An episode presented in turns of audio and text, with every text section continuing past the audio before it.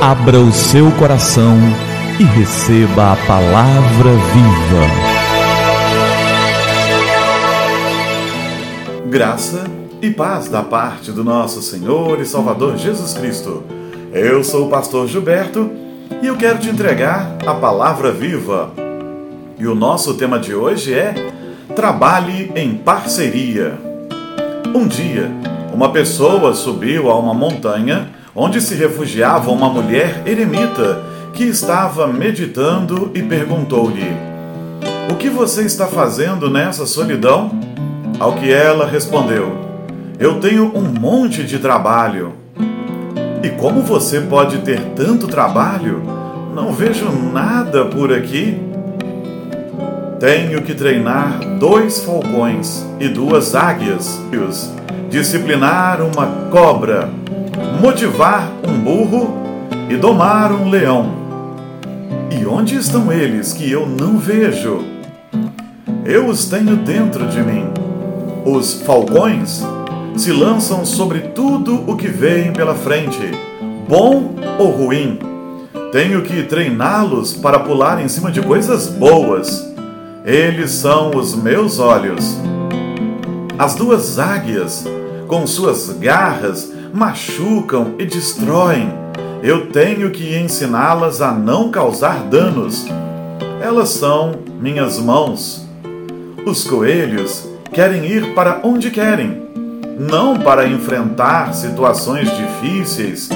Tenho que ensiná-los a ter calma, mesmo que haja sofrimento ou tropeço. Eles são meus pés. O burro está sempre cansado e teimoso não quer carregar a sua carga, muitas vezes e muitas vezes. O burro é o meu corpo. O mais difícil de domar é a cobra. Embora ela esteja trancada em uma gaiola forte, ela sempre está pronta para morder e envenenar qualquer pessoa ao seu redor. Eu tenho que discipliná-la, é minha língua. Eu também tenho um leão. Oh, quão orgulhoso, vaidoso ele pensa que é o rei. Eu tenho que domá-lo. É o meu ego. Eu tenho um monte de trabalho. Uma mulher então se refugia numa montanha, vivendo sozinha uma vida monástica, tentando vencer o mal que habita nela. A Bíblia fala, de fato, dessa natureza pecaminosa que habita em nós. No Salmo 51, no verso 5, está escrito: Sei que sou pecador desde que nasci. Sim, desde que me concebeu a minha mãe. Temos uma natureza pecaminosa de fato. Ela precisa ser domada e vencida. Em Tiago, no capítulo 3, nós somos exortados a dominar a língua quão difícil é dominar a língua, ao ponto de Tiago nos dizer que quem domina a sua língua é um homem perfeito. Em Jó, no capítulo 31, no verso 1, vemos Jó nos falando da necessidade de cuidarmos de nossos olhos. Ele diz que tinha uma aliança com os seus olhos. Também precisamos cuidar dos nossos. E assim, a Bíblia nos ensina em vários textos, em vários momentos, que devemos lançar fora todo o mal que habita em nós. Mas a história acima, ela contém um erro. Não podemos nos dominar sozinhos. Nós não conseguimos. A nossa velha natureza, a natureza de pecado, é muito forte. Esse é um trabalho que não podemos fazer sós. Nós precisamos da força do Senhor Deus. E Ele concede essa força. Em Romanos, no capítulo 8, no verso de número 26, nós lemos que o Espírito nos ajuda em nossa fraqueza.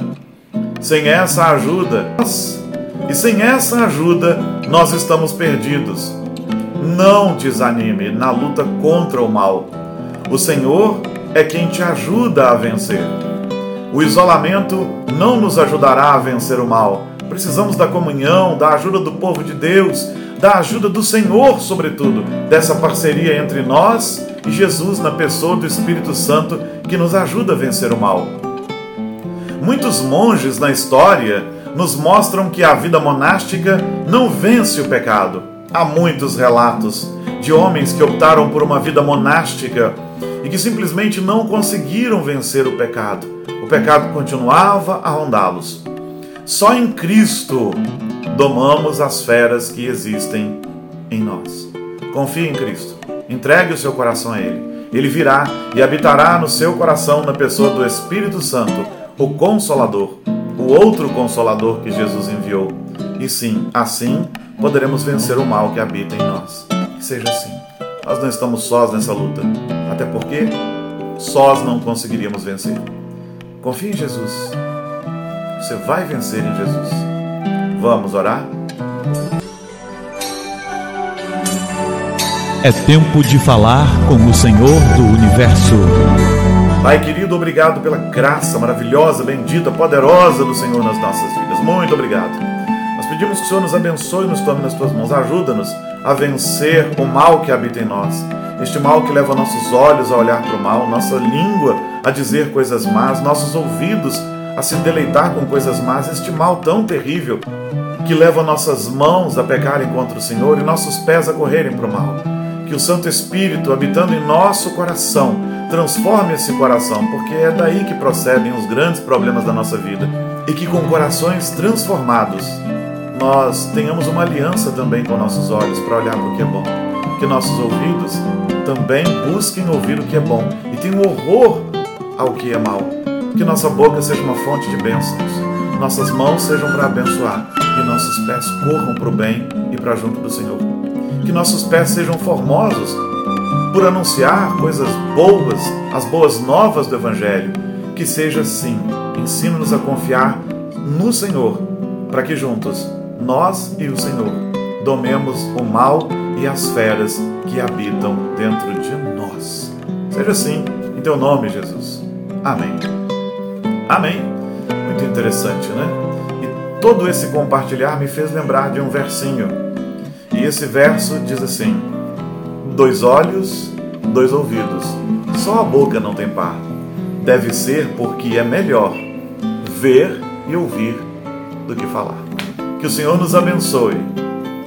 Que a palavra viva transborde em seu coração e a palavra viva transborde em nossos corações.